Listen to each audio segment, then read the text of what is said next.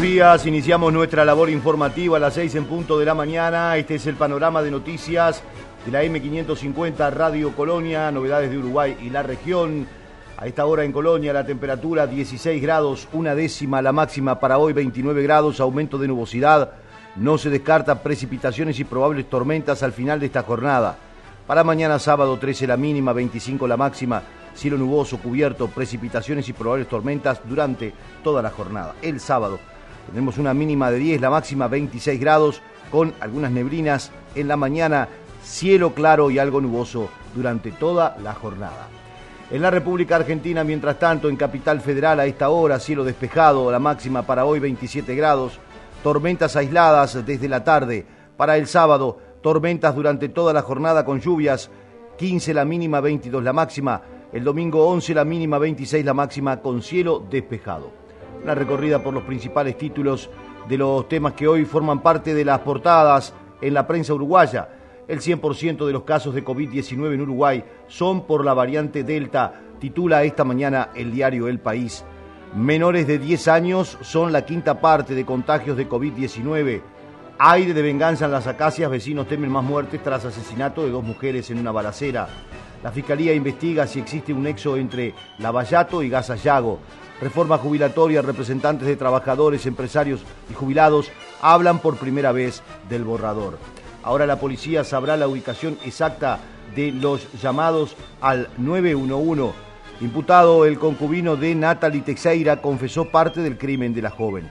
Son los títulos que hoy destaca el diario El País. Mientras tanto, el observador en esta mañana, según eh, la recorrida que hacemos habitualmente, el título, Intendencia de Montevideo prevé invertir más de 680 mil dólares de cara a las finales y espera retorno mayor, 20 veces mayor para la ciudad. La comuna busca posicionar a la ciudad como destino de turismo de congresos. Comenzó un acercamiento hacia los sponsors de la Conmebol. proceso de trabajo incluyó la convocatoria al publicista Invernici. Más temas destacados esta mañana. Vivienda sube la apuesta y pide más de 200 millones de dólares para erradicación de asentamientos para el fideicomiso de la erradicación de aceitamientos, el Ministerio de Vivienda pide esta cifra. El Ministerio le planteó a Presidencia llegar a una cifra que permita regularizar entre 7.000 y 8.000 hogares en el entorno de un 15% del total. Otros títulos del observador esta mañana. Alfi sobre la posibilidad de bajar el IRPF en este periodo de gobierno. El director de la Oficina de Planeamiento y Presupuesto habló sobre el manejo de la pandemia y de la presión impositiva que tiene el Uruguay.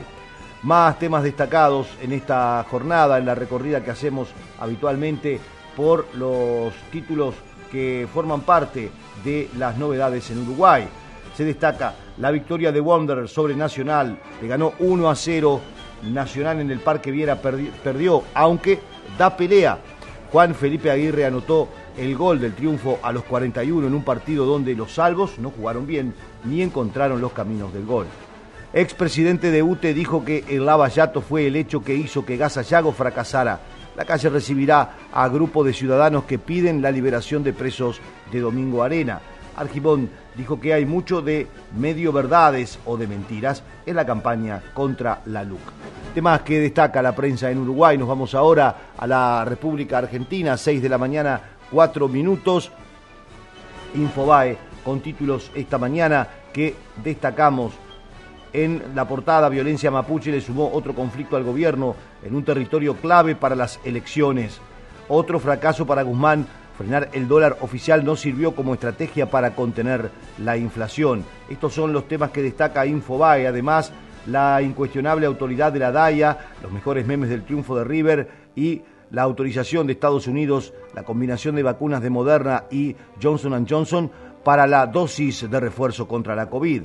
Nos vamos ahora con La Nación, lo más destacado en esta jornada, en el título principal, es la política, estúpidos, el análisis de Claudio Jacqueline, las realidades paralelas en las que viven y no conviven los principales referentes de la coalición gobernante y la propensión a autoadueñarse o autodañarse, según dice, explican y complican cada día un poco más la frágil situación del gobierno. Por su parte, Clarín esta mañana en su portada secretos, mentiras, falacias del congelamiento de precios que impuso el gobierno, ataques mapuches, para Alberto Fernández no es su función brindar mayor seguridad en la Patagonia, Bereltinec con su carta el presidente nos dice arréglense como puedan, estos son los temas que destaca Clarín en esta jornada. Por su parte, en los títulos destacados de hoy de Noticias Argentinas aparece reunión de campaña en Casa Rosada, apuntan a presencia territorial y cercanía con la gente. La encabezó Juan Mansur, así lo indicaron a NA fuentes cercanas a los participantes del encuentro, que precisaron que el asesor catalán Anthony Gutiérrez Rubí fue el encargado de exponer cuáles deberían ser los lineamientos de la campaña. River venció a Talleres en Córdoba, le sacó siete puntos de ventaja en la pelea por el título. Alex Baldwin disparó un arma de utilería y mató a una mujer mientras filmaba una película. Destaca precisamente hoy la agencia NA. Otros títulos, continúa la escalada del blue y los economistas advierten que puede tocar nuevos máximos. La economía creció 12,8% en agosto y superó por primera vez los niveles anteriores de la pandemia. Son las 6 de la mañana, 6 minutos. Con nosotros por WhatsApp. 598-092-560-565 o al 598-092-338-126. Los sábados, los sábados, a partir de las 18, un duende acompañará tu tarde. Un clásico de la radio. Multitemático, divertido, solidario, con grandes invitados y muy buena música. Aquí, en AM 550, llega El Duende. Guillermo Petruccelli. Blins, suministro de personal, portería, limpieza, hotelería y gastronomía. Por consultas 099-577-533 o info arroba blins.com.uy.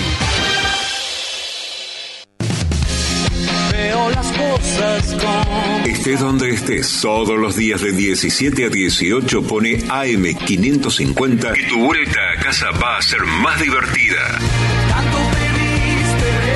El Chilo Grandío, Manuel Vidal Iraola e Iñaki Gutiérrez te acompañan con la mejor información y otra mirada de la actualidad. Grítalo por AM550. Cuando decimos que somos una pickup de campo, queremos decir de todos los campos. Chevrolet S10, hecha para la vida real donde la vida real te encuentre. Transmite CW1 AM 550 550. La radio del Río de la Plata. Comenzamos con el desarrollo de las noticias. Son las 6 de la mañana, 8 minutos. A esta hora, con una temperatura de 16 grados, se anuncian precipitaciones para esta zona del país. Sistema Nacional de Emergencias reportó 1.664 casos activos en todo el Uruguay, tras el análisis de 10.146 pruebas para la detección de COVID-19. Fueron identificados ayer 185 casos nuevos de la enfermedad, según el SINAE. Actualmente hay 1.664 casos activos. No se registraron fallecidos a causa del coronavirus. Turistas de todo el mundo podrán ingresar a Uruguay a partir del primero de noviembre. Para ingresar al país, los extranjeros deberán completar una declaración jurada en línea con sus datos personales, presentar el certificado del ciclo vacunatorio y contar con un test PCR negativo realizado hasta 72 horas antes. El examen deberá repetirse el séptimo día del primero en territorio nacional. La nueva disposición comenzará a regir desde el próximo primero de noviembre, anunció el ministro interino de Turismo, Remo Monseglio. Estamos en condiciones de anunciar que Uruguay abre sus fronteras al turismo de todo el mundo a partir del primero de noviembre y con condiciones que den seguridad a todos los que habitamos dentro de nuestro territorio, de que las personas que van a poder ingresar tienen que venir vacunadas con un PCR de un máximo de 72 horas PCR que tiene que repetirse al séptimo día de que se hicieron el primero y que además tienen que firmar una declaración jurada online mediante la cual van a poder ingresar al país y de cuyos datos le serán dados a conocer en las próximas horas. Esa condición es indispensable. Toda persona que quiera ingresar al Uruguay tiene que llenarla previamente. De otra manera no va a poder ingresar. ¿Eso va a ser, esa declaración jurada va a ser solicitada por migraciones cuando ingrese al país? Esa declaración jurada tiene justamente que subirse eh, online y va a ser controlada previamente. Por lo tanto, eh, que nadie se acerque a la frontera sin eso, porque no va a tener posibilidad de ingresar. Hay que hacerlo previamente porque eso nos va a dar la posibilidad de ingresar al Uruguay turistas en forma ordenada, pero fundamentalmente en forma segura. ¿Qué se le pide que declaren allí? Porque hasta ahora se controlaba que fueran extranjeros, propietarios y vacunados. Ahora, ¿qué es lo que tienen que, que declarar, que demostrar? Bueno, hasta ahora justamente estaban entrando propietarios y algunos ingresos especiales. A partir del primero de noviembre se abre a turistas, como dije, de todo el mundo que pueden venir con cualquier tipo de vacuna. Todas las vacunas son aceptadas. Por lo tanto, lo que tienen que poner en esa declaración es su documentación, tienen que poner el tipo de vacuna que se dieron, tienen que poner el PCR con el máximo de 72 horas y obviamente firmarla porque esa declaración jurada es un documento. ¿Está previsto que deban guardar algún tipo de cuarentena? No, no está prevista cuarentenas.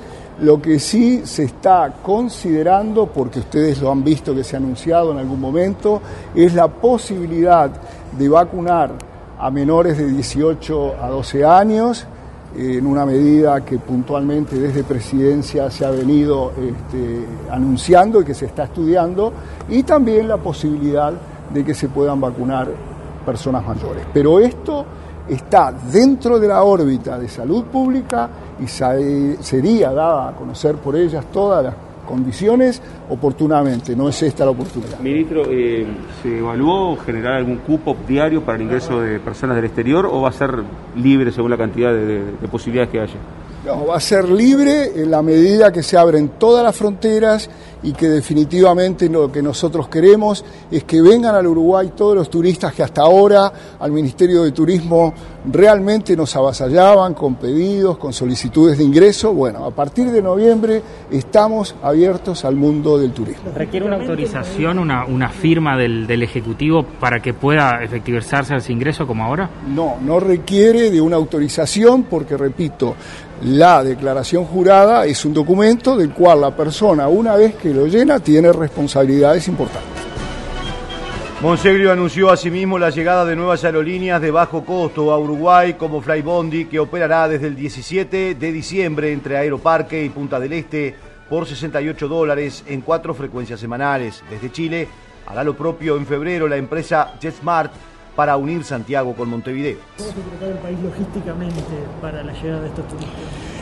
Nos estamos preparando, como ustedes han visto, con responsabilidad. Hoy estuvieron, estuvimos cuatro ministerios que fueron Defensa, Interior, Salud Pública y Turismo, con todos, y por ejemplo, eh, los oficiales de migraciones, fundamentales en este caso, eh, la gente de Cancillería, de Pasos de Frontera, todas y cada una de las diferentes posibilidades se están estudiando para, repito, que ingresen turistas en forma fluida pero también segura. Consiglio desde aduana se manifestó que bueno que hay falta de personal y que tendrían dificultades para el control del ingreso de extranjeros. Incluso eh, el ministro de Defensa recibió una solicitud para apoyar eh, con personal. ¿Qué se habló en esta reunión? Justamente se está pensando en apoyar con personal adicional todo lo que sea necesario, tanto de aduanas como de migraciones, porque evidentemente, si bien eh, se espera eh, desde el primero de noviembre una gran cantidad de gente que empiece a llegar, ustedes saben que el pico de la temporada estival, que es en el mes de diciembre, obviamente no admite de ninguna improvisación. ¿Hay interés de nuevas aerolíneas de llegar al país? Bueno, estoy en condiciones de anunciarle que hace minutos, creo que en Argentina se está anunciando en este mismo momento, una línea low cost, Flybondi, empieza a viajar desde Aeroparque a Punta del Este en cuatro frecuencias semanales. Este tipo de líneas low cost tiene la ventaja que incrementan muchísimo, incentivan el, tránsito la conectividad con los diferentes destinos.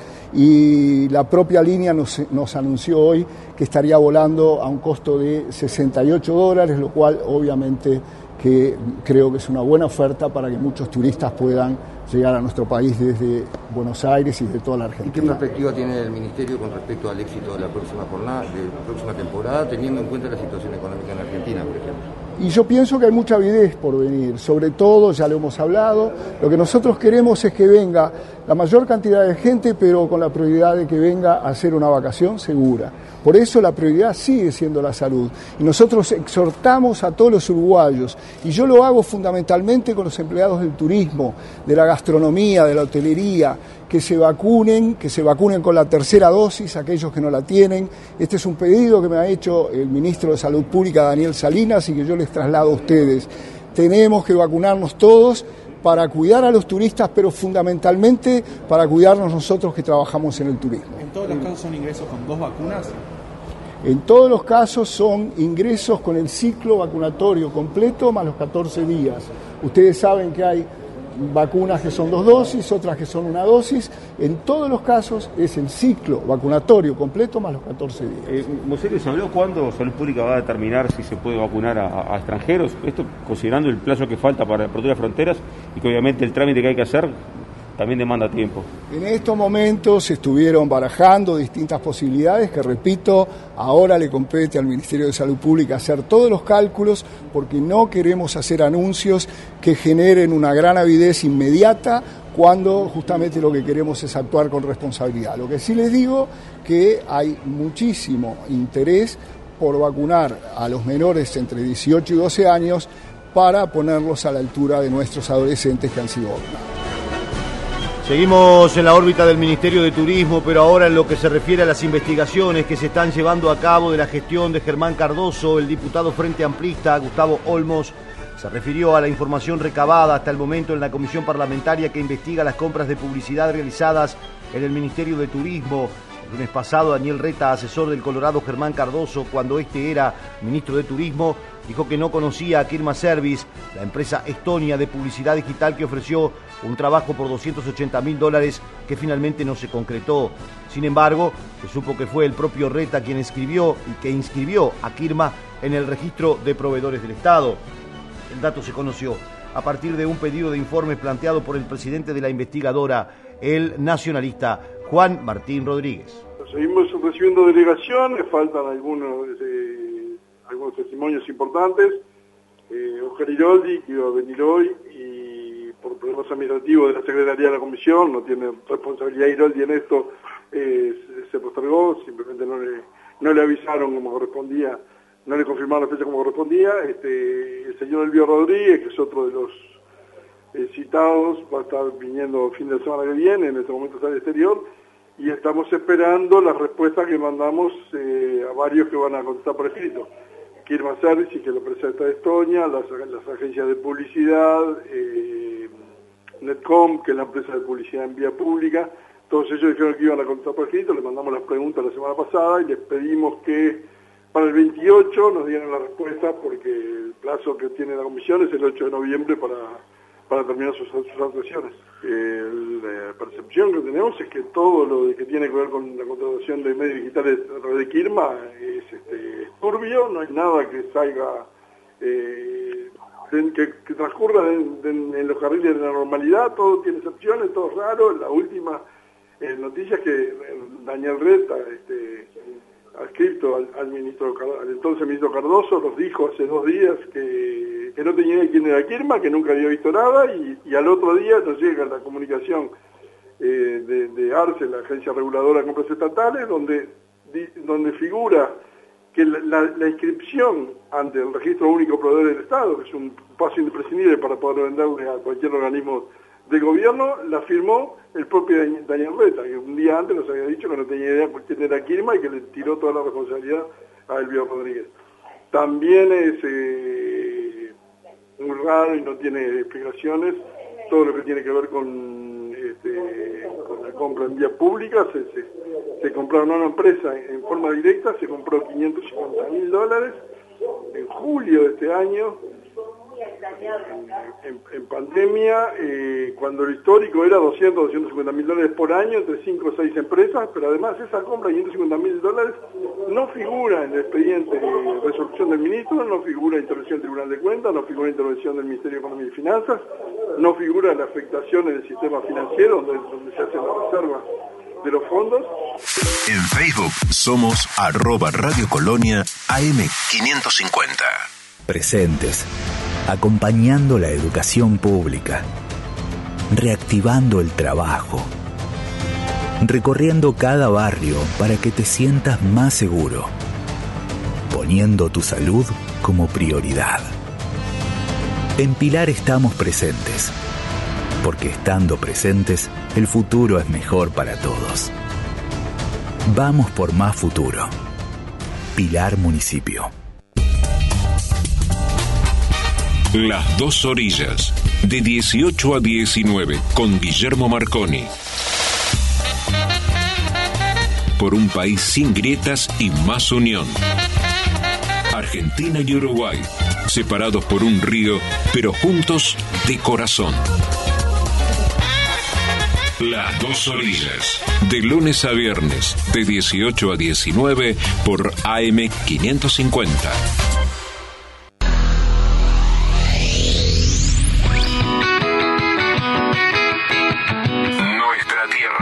Nuestra tierra.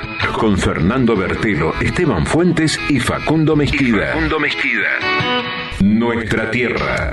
Todos los sábados. Todos los sábados. De 6.30 a 9. Con la mejor información del campo. Nuestra tierra. Nuestra tierra. Por Colonia AM550. No esperes al fin de semana para estar informado. Colonia Agropecuaria es tu programa. Lunes a viernes de 14 a 16 por AM550 Radio Colonia. Colonia, Uruguay. Cuando decimos que somos una pickup de campo, queremos decir de todos los campos. Chevrolet S10, hecha para la vida real, donde la vida real te encuentre. Transmite CW1 AM550. 550. La radio del Río de la Plata. Las 6 de la mañana, 22 minutos, el gobierno y las intendencias firmaron acuerdo para ampliar subsidio a boletos estudiantiles en todo el país. El Ministerio de Transporte y Obras Públicas y el Congreso de Intendentes firmaron un convenio a fin de darle continuidad al aporte económico de la cartera para el subsidio del boleto estudiantil. El ministro de Transporte y Obras Públicas, José Luis Falero, informó que el objetivo es aumento del 50 al 100% del valor del pasaje, como ocurre en Montevideo y Paysandú. Bueno, lo que, estamos, eh, lo que hemos firmado hoy tiene que ver con, este, los acuerdos eh, del Ministerio con cada una de las intendencias, lo que hace al subsidio de boleto estudiantil, que requiere de una firma para poder dar continuidad a ese aporte que hace el Gobierno Nacional, para poder este, de alguna manera ayudar a las empresas en el interior, que muchas veces se les dificulta este, el, equilibrio presupuestal de, ellas para poder seguir funcionando. Y eh, la normativa nos prevé que por lo menos el 50% del listado que los centros de estudios envían al Ministerio este, se vuelque a las intendencias para luego las intendencias traspasarlo a las empresas locales. Eso se, está, se firmó en el día de hoy, como estaba, y a su vez también estamos analizando la posibilidad de que el interior lentamente vaya acercándose a lo que es el subsidio del boleto de Montevideo, que es el 100%, por las razones de que para que esto suceda requiere de una incorporación de tecnología en, los ómnibus del interior también que permita tener la certeza de que ese pasaje se dio regularmente en todos sus, todos sus tiempos. Esa situación hay tendencias que ya la, la, han venido trabajando con las empresas locales. El día pasado en Paysandú firmamos con la empresa local de, de Paysandú y con la Intendencia eh, la incorporación de tecnología en los ómnibus que permite que Paysandú hoy acceda al 100% como consecuencia de que ya tenemos la certeza del pago este, como corresponde y que el pasaje sea real lo que sucedió, ¿verdad? Este, esa experiencia de Paysandú este, hoy se, está analizando para que también otras intendencias puedan este, incorporarse a, ese sistema y bueno y equilibrar lo que es un, un porcentaje bastante diferente de lo que sucede en la capital con el interior del país. Tenemos que igualar las condiciones en todo el territorio. Nosotros hacemos el traspaso de fondo mensualmente eh, a las intendencias que así está establecido y las intendencias a su vez redistribuyen entre todas las empresas locales de acuerdo al listado en forma proporcional a la cantidad de pasajes que se den cada una de ellas. Esa es la metodología, está funcionando bien, pretendemos que, siga funcionando de la misma manera y mejorar lo que te decía, la posibilidad de que puedan las empresas este, lograr un subsidio mayor como, como también con una contrapartida de ellos de incorporar tecnología. Eh, para finalizar, este, eh, ¿cuál es el universo de beneficiados este, con estos acuerdos? Bueno, eh, todos los estudiantes que, este, que, habitualmente necesitan de un transporte público están siendo contemplados en este, en este. Ganadería e intendentes acuerdan castrar y rastrear a más de 90.000 perros. El Ministerio de Ganadería, Agricultura y Pesca, a través del Instituto Nacional de Bienestar Animal, suscribió ayer un convenio con el Congreso de Intendentes por el que se podría castrar, mediante un chip, rastrear digitalmente a unos 90.000 perros. La directora general de la cartera, Fernanda Maldonado, informó.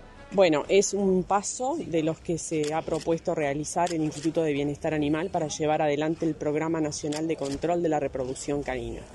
El, Instituto de Bienestar Animal, cuyo directorio ya hace varios meses está funcionando, se ha diseñado este, este programa basado principalmente en la descentralización y territorialización de las medidas y qué mejor que poder eh, realizar alianzas estratégicas con cada una de las intendencias. Este es un trabajo que ha llevado muchos meses, partió en una gira que se hizo a nivel nacional a fines del año pasado, intendente por intendente, se trabajó intensamente por parte de los equipos técnicos desde el Instituto de Bienestar Animal, del Ministerio de Ganadería y las intendencias. Y bueno, hace instantes acabamos de entregar a cada una de las intendencias los convenios ya suscritos por el Ministro de Ganadería, Agricultura y Pesca, ellas van a proceder a realizar los trámites internos correspondientes, que ya están laudados, y empezar así en lo inmediato a ejecutar. Queremos resaltar que con esto se va a llegar a una inversión en esta política en el entorno de los 90 millones de pesos. Es algo realmente histórico porque bueno, son medidas concretas que ya habían sido anunciadas por esta administración tendientes a lograr el control de la reproducción canina. Y a ello debemos sumar algunos otros convenios que a la brevedad estaremos este, anunciando con otras instituciones también este, estratégicas y con ese ánimo de descentralización y territorialización. Bien, eh, ¿cuáles son los puntos eh, más destacados? Este, eh, ¿Qué alcance tienen estas medidas? Bueno, estas medidas es, un programa que tiene varios pilares sobre los cuales se sienta, ¿no? nosotros hicimos un proyecto piloto que se está realizando en el departamento de Florida, para ser más precisos en la zona de Cerro Colorado, y en base a un cómo se ha ido desempeñando, cómo se ha ido comportando la población, a los datos que hemos podido obtener de ese proyecto piloto, diseñamos después esto a nivel nacional, que son básicamente el tema de la comunicación a nivel de las localidades, el tema de la sensibilización, ¿no?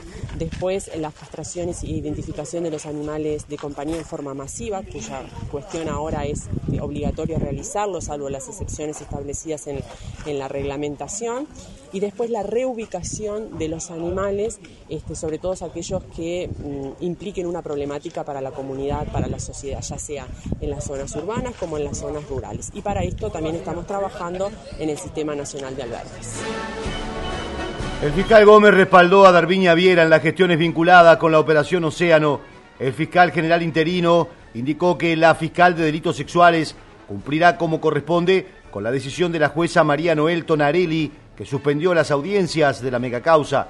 Gómez aseguró que Viera cumplirá con la decisión de la jueza que suspendió las audiencias de la causa conocida como Operación Océano, tras confirmarse que los abogados de los 32 imputados no tenían conocimiento de la declaración de un testigo recabada por la fiscal en noviembre del año pasado. La Fiscalía va a cumplir como corresponde con esa decisión de la señora jueza y seguirá ese juicio más allá de las calificaciones, dijo Gómez, en referencia a las duras críticas de los abogados defensores ante la falta de registro de la declaración de ese testigo hace cerca de un año. el juicio seguirá en la forma normal, natural y la Fiscalía obviamente tiene el pleno respeto del orden jurídico y por tanto estaremos en cada caso lo que resuelva las, las sedes judiciales, en este caso concreto, sabiendo de cuáles son las medidas que tienen tanto la Fiscalía como las partes para eh, eh, eventualmente impugnar una decisión judicial, que en este caso no se trata de eso. No, absoluto, nosotros eh, tenemos plena confianza en el trabajo de los fiscales, que sabemos que es muy sacrificado, simplemente el sentido común indica que en un juicio que adquirió esta trascendencia, la, la, Fiscalía está representada, muy bien representada por, por técnicos como la fiscal Viera y, su equipo, y el equipo de, litigación, y está eh, debatiendo temas con eh, decenas de defensores, lo que habla de la complejidad del tema. Eh, esa complejidad no debe llevarnos a que no se cumplan todos los, los pasos con garantías para todos. ¿Voy a caer la causa en esto? No? ¿Cómo? ¿Voy a caer la causa en esto? No, de forma alguna, ya está, ya está fijada otras audiencias con, con independencia de esta que fue nada más que prorrogada por el término de 10 días a los efectos de que lo que se considera falta sea llevado a conocimientos de todos. Y eso no nos debe ni asustar ni poner el grito en el cielo para ser muy claro. Eso nos debe decir, hay que cumplir, se cumple con el mandato judicial, se continúa un juicio y se eh, llegará el momento que tendremos la respuesta definitiva del sistema judicial. Seguimos en Instagram, Radio Colonia. Nuevo Atom Protect, la única mascarilla que elimina coronavirus cepa delta. Vamos protegidos hacia la moda. La mejor mascarilla del mundo es de los argentinos. Atom Protect, calidad que nos cuida. Y cuando llega Marcelo, me late el corazón ¿Cómo te va, Benedetto? Soy Marcelo Benedetto. Es el momento de no perderse de 12 a 14. ¿Cómo te va, Benedetto? ¿Cómo te va, Benedetto? De lunes a viernes, de 12 a 14, por AM550. ¿Cómo te va, Benedetto? Los sábados de 11 a 12, Portal Agropecuario una mirada diferente para conocer la producción, la comercialización, la industria y los mercados de alimentos de la Argentina. Con Horacio Esteban, Portal Agropecuario, por AM 550. Cuando decimos que somos una pickup de campo, queremos decir de todos los campos. Chevrolet S10 hecha para la vida real, donde la vida real te encuentre. Transmite CW1 AM550. 550. La radio del Río de la Plata. A las 6 de la mañana, 33 minutos, el Sindicato Médico del Uruguay plantea preocupación ante el Ministerio de Salud Pública por fuentes laborales, pagos y la calidad de atención en Casa de Galicia. El ministro de Salud Pública recibió a representantes del Sindicato Médico del Uruguay y el Sindicato Anestésico Quirúrgico en virtud de la situación por la que atraviesa la mutualista.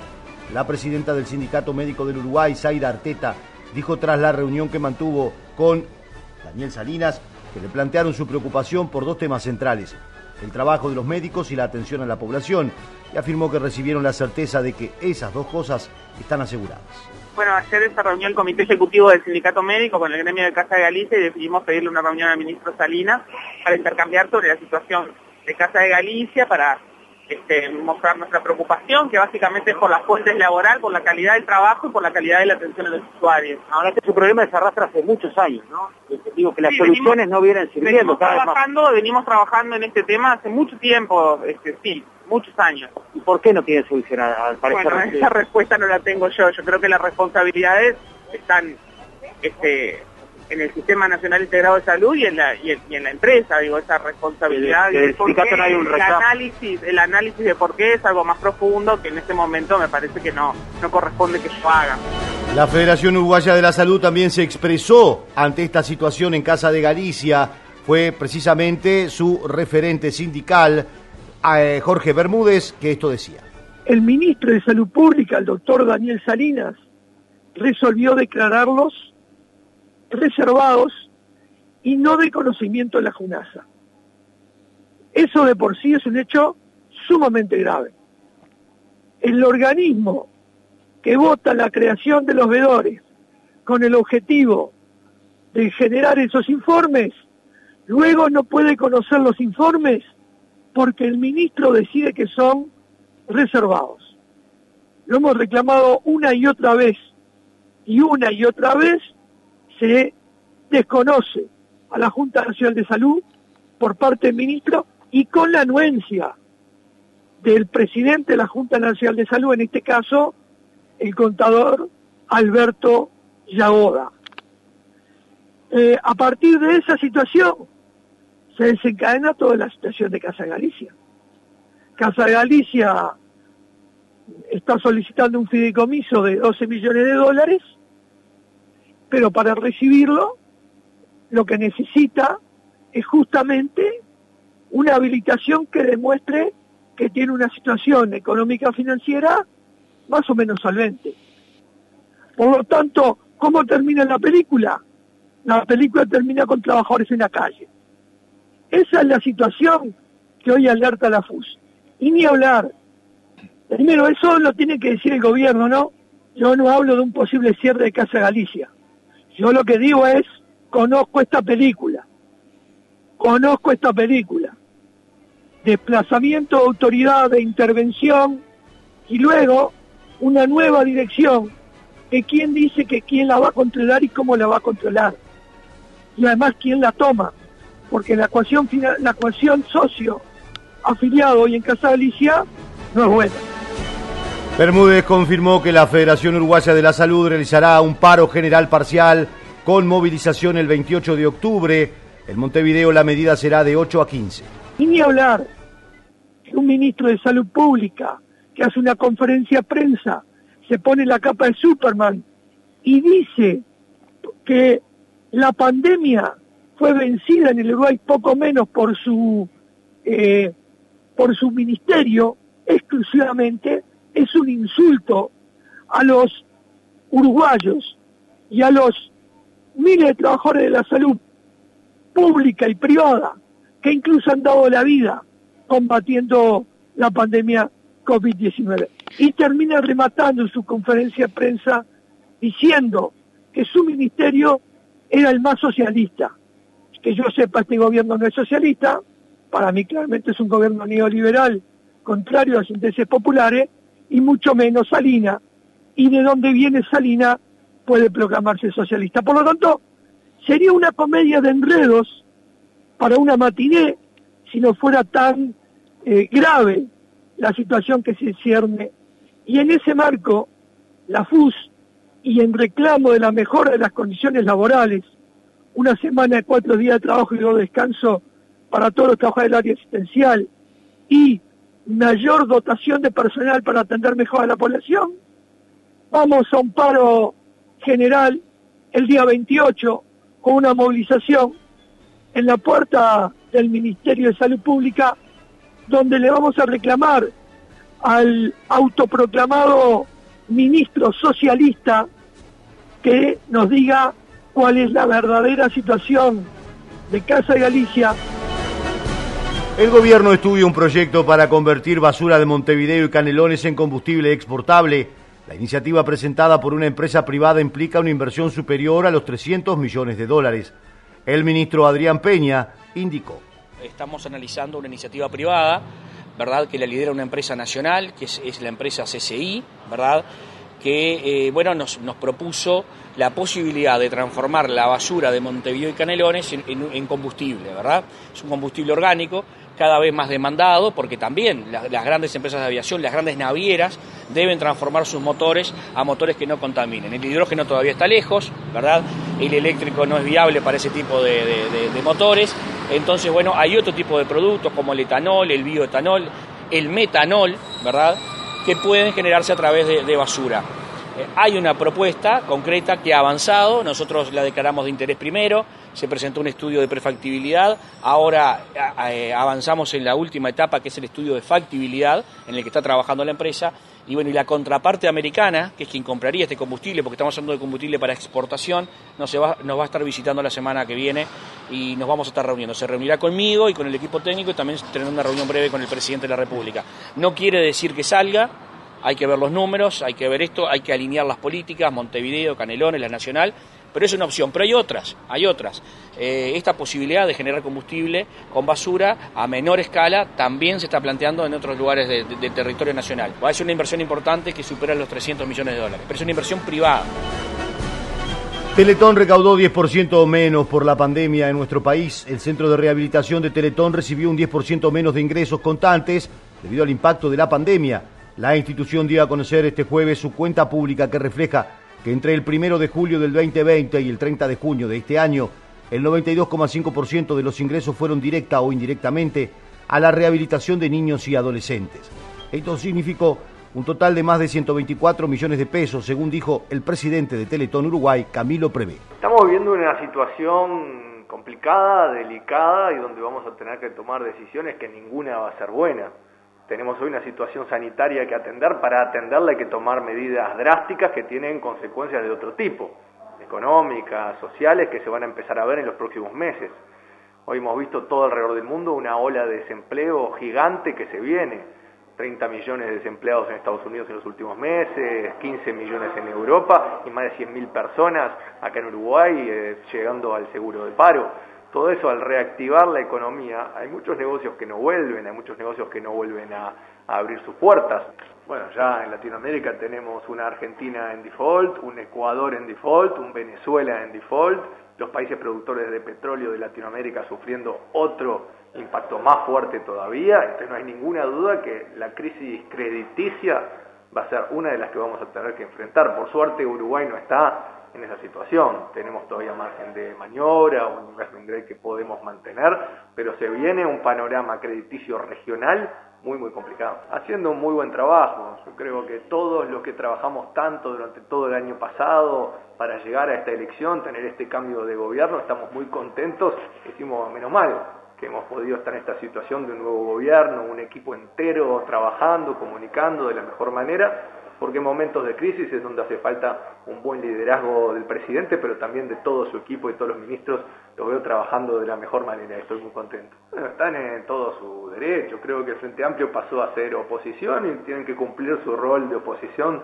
de la mejor manera. Estamos ante modelos, visiones del país diferentes, en algunos aspectos, no en todo, estamos ahora en la comisión Miren que en muchos aspectos hay un diálogo muy constructivo y hasta bastante bueno de tener las mejores políticas y medidas porque todos queremos que le vaya mejor al país, a lo que nos vayamos acercando a los próximos años, capaz que ya los perfiles electorales se definen más, pero hoy todos queremos salir de esto de la mejor manera. El edil Fabián Bravetti del Partido Nacional denunciará ante la Junta Departamental, ante, perdón, ante la Junta de Transparencia y Ética Pública y a la Intendencia de Montevideo eh, por la precisamente la situación de la intendenta Carolina Cose por la contratación de custodios que anteriormente trabajaban con el fallecido presidente Tabaré Vázquez.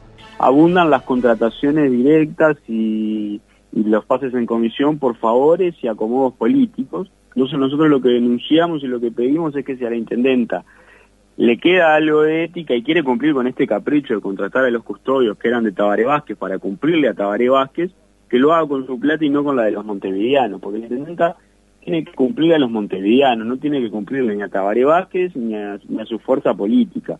Y acá la intendenta está admitiendo violar normas éticas con las contrataciones por favores y, a, y, y bueno, y a confesión de parte, relevo de pruebas también. Y nosotros tenemos la responsabilidad de poner estos hechos en conocimiento de la JUTEP para que se eleve la vara ética que se viene violando y que viene muy bajo desde la Intendencia de, de Montevideo. Y bueno, nosotros entendemos que hay varias normas de- del Código de Ética en la función pública que se violan con estas contrataciones, vinculadas a principios que deben de regir a los funcionarios públicos, que tienen que ver con la probidad administrativa, con el con no abusar del poder para obtener un beneficio para un tercero, ya sea económico de contrataciones.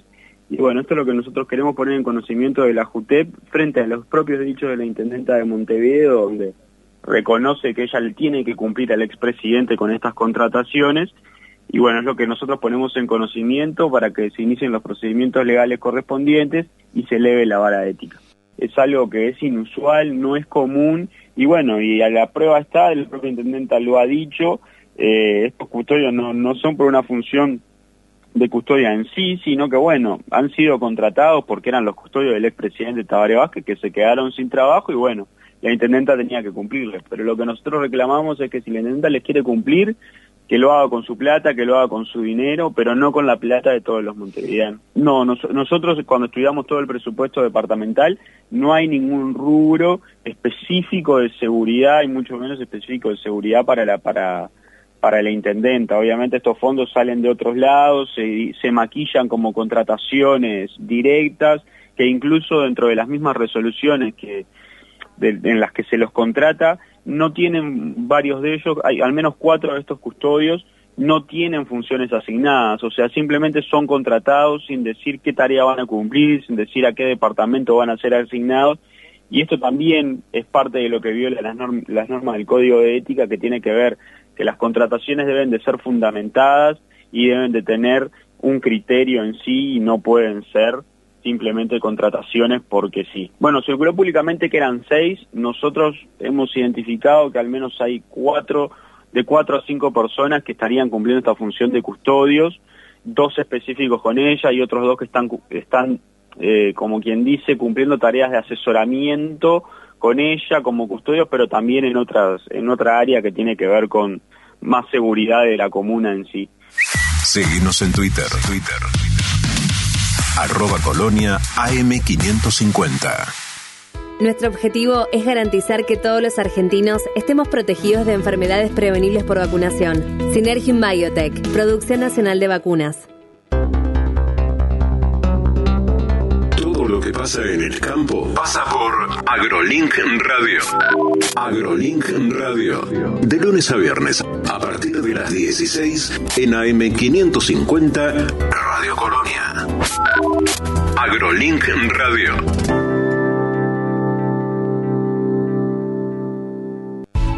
Ventila los ambientes de manera cruzada, distribuida y permanente. Hacelo en tu casa y en el trabajo. Así evitas el contagio y la circulación del virus. Por orientación y consultas, comunícate al 148 las 24 horas o al 147 todos los días de 8 a 20 horas y por emergencias al 107 las 24 horas. Por favor, seguí cuidándote. San Martín, Estado presente.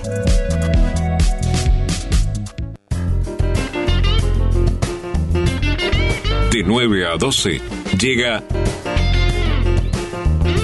Hola Chiche por AM550. Hola Chiche. Todos los días en AM550 la mirada aguda de Chiche Helblum te cuenta la actualidad. La gran mañana de Chiche de 9 a 12 por AM550. Transmite CW1 AM550. AM550. La radio del Río de la Plata. Retomaron controles en infracción eh, sobre las situaciones de comercios y actividades en el departamento de Colonia. La Intendencia retomó los controles en el marco de la emergencia sanitaria y luego del aumento de casos de COVID-19 en el departamento de Colonia. Así se había establecido en la reunión del Comité Departamental de Emergencias. Habló de este tema el ingeniero Luis Garat. Funcionarios del Departamento de Higiene, conjuntamente con funcionarios de la Dirección Departamental de Salud, incluso el día sábado el mismísimo doctor Barbot, subdirector de la, de la Dirección Departamental de Salud, estuvo acompañándonos en, en los distintos trabajos de fiscalización. Este, em, en la gran mayoría de los casos se encontraron una gran aceptación al pedido de restricción de movilidades, de que se ajustaran a los protocolos preestablecidos. Eh, muchas actividades que estaban previstas para el fin de semana fueron suspendidas. Em, lamentablemente en algunas instancias se constataron personas que, que, bueno que a veces piden para determinado tipo de actividad y en el momento de, la inspección se constata que nada, no tiene nada que ver lo que pidieron con lo que están realizando. Eh, esos informes se van a estar elevando a la, a la dirección jurídica de la Intendencia, lo mismo va a ser la Dirección Departamental de Salud y este y bueno, se, da, se va a dar el debido proceso del expediente y se verá cómo se actúa en consecuencia. Fundamentalmente un par de actividades que habían pedido para una cena show con determinado aforo, con determinada este, horario de funcionamiento, eh, otro lugar que estaba habilitado pura y exclusivamente para, para un restaurant pub y se constató que, que era este, un local bailable. Este, bueno, este tipo de, actividades que no se ajustan a, los protocolos autorizados.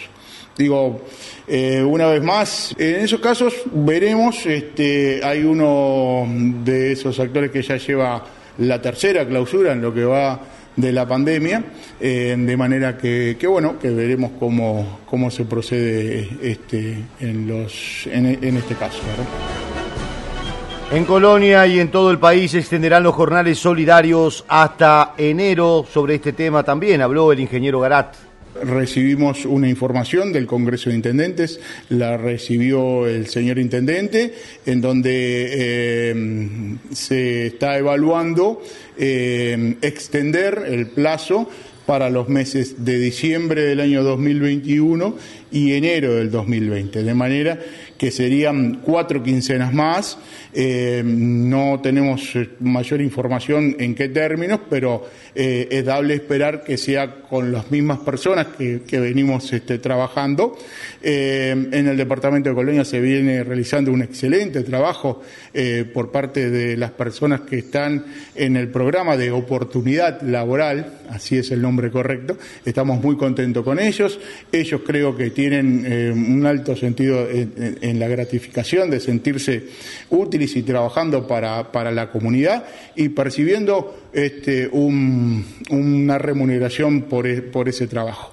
Hemos tenido muchísimos casos de, chicos que, bueno, que han renunciado a este beneficio, que vienen, venían hace ya varios meses realizando este tipo, este de trabajo, pero eh, en la situación que más nos alegra es que muchos han venido consiguiendo trabajos, trabajos mejor remunerados, trabajos más estables, lo cual, digo, mucho nos reconforta.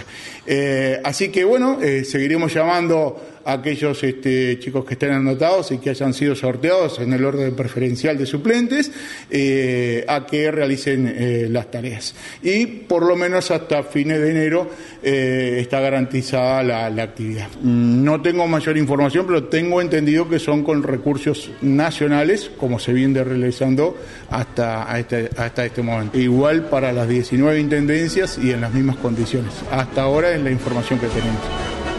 El Ministerio de Transporte y Obras Públicas, a través del titular de la cartera, José Luis Falero, anunció la culminación del trabajo de doble vía de Ruta 1 en el departamento de Colón. En lo que tiene que ver con lo que es el nuevo sistema de contrato CREMAF, que nos va a permitir buscar allí este, una alternativa de financiamiento que nos permita generar un impacto importante en lo que es eh, el descomprimir las principales rutas nacionales que tienen llegada al área metropolitana y cuando decimos eso estamos apuntando a obras como la doble vía Ruta 5 desde Canelones a Durazno, en lo que tiene que ver con la culminación de la Ruta 1 hasta llegar a Colonia. Y también hemos incorporado días pasados en el acuerdo ministerial con el presidente dentro de este sistema de financiamiento la doble vía desde eh, Ruta 11, de la 8, ¿verdad? hasta la 9, desde Ruta 11 a la 9, y desde la 9, desde ese punto hasta Rocha.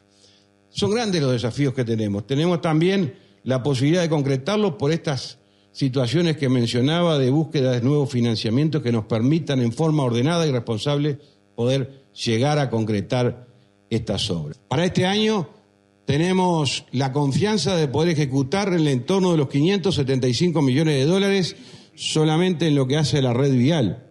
Si a eso le agregamos más de 170, 278 millones de dólares que se están ejecutando a través del ferrocarril, de la obra del ferrocarril central y con algún adicional que se va a incorporar también en el entorno de los 33 millones de dólares.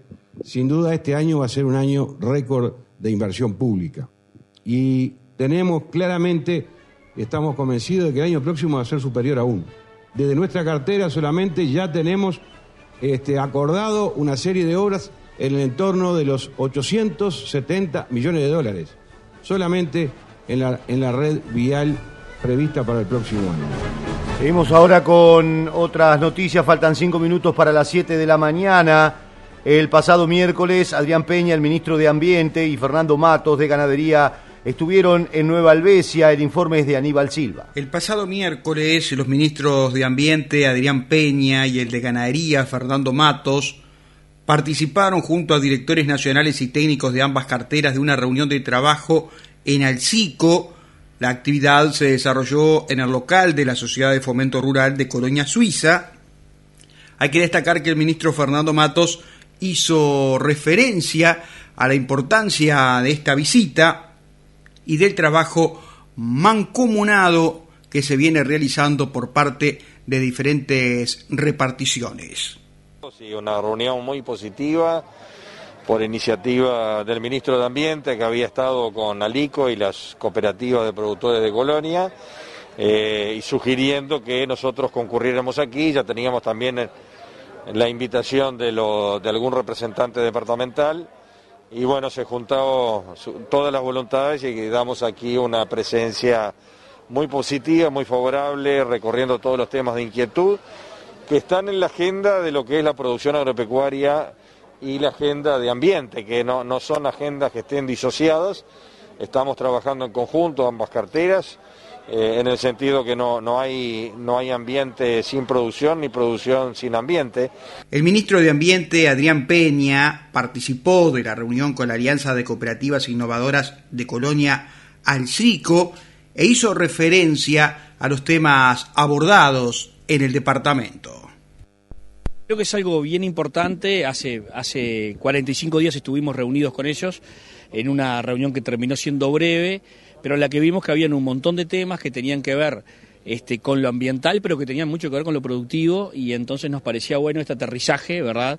Este, invitando al ministro de Ganadería que participara, y bueno, fue una reunión muy buena, son dos ministros este, con ocho directores nacionales, ¿no? Entonces creo que la verdad que, tratamos 15 puntos, que es un orden del día propuesto por la propia alianza, por la propia Alcico, donde pudimos dar respuesta y marcar, digamos, un rumbo en cada, en cada uno de los puntos. A nosotros nos parece muy importante sobre todo por lo que supone el avance en conciencia ambiental. ¿verdad? Nosotros estamos trabajando mucho en lo que es la incorporación de la dimensión ambiental en los sistemas de producción nacional. Para nosotros ese es el rol más trascendente del Ministerio. Hay temas urgentes, hay temas importantes siempre en ambiente, pero este tema es trascendental porque tiene que ver con la estrategia de mediano y largo plazo del Uruguay. Entonces hemos resuelto con el Ministro de Ganadería trabajar en conjunto estos temas. No, hay, no vemos una oposición ¿verdad? entre una visión ambiental y una visión productiva, todo lo contrario, son, nos parece agendas convergentes y es lo que tratamos de demostrar y también potenciar desde el mensaje en esto de, comparecer juntos ante los diferentes ámbitos, ¿no? que también nos simplifica mucho el trabajo, ¿no? el ir alineado desde abajo con los temas y, llevar en conjunto esa hoja de ruta. Entonces creo que, que, es muy bueno y el gobierno nacional tiene esto como, como prioridad. ¿no? Nosotros estamos concurriendo en representación del Uruguay la próxima semana la Cumbre Mundial de Cambio Climático y estas son las cosas que queremos mostrar.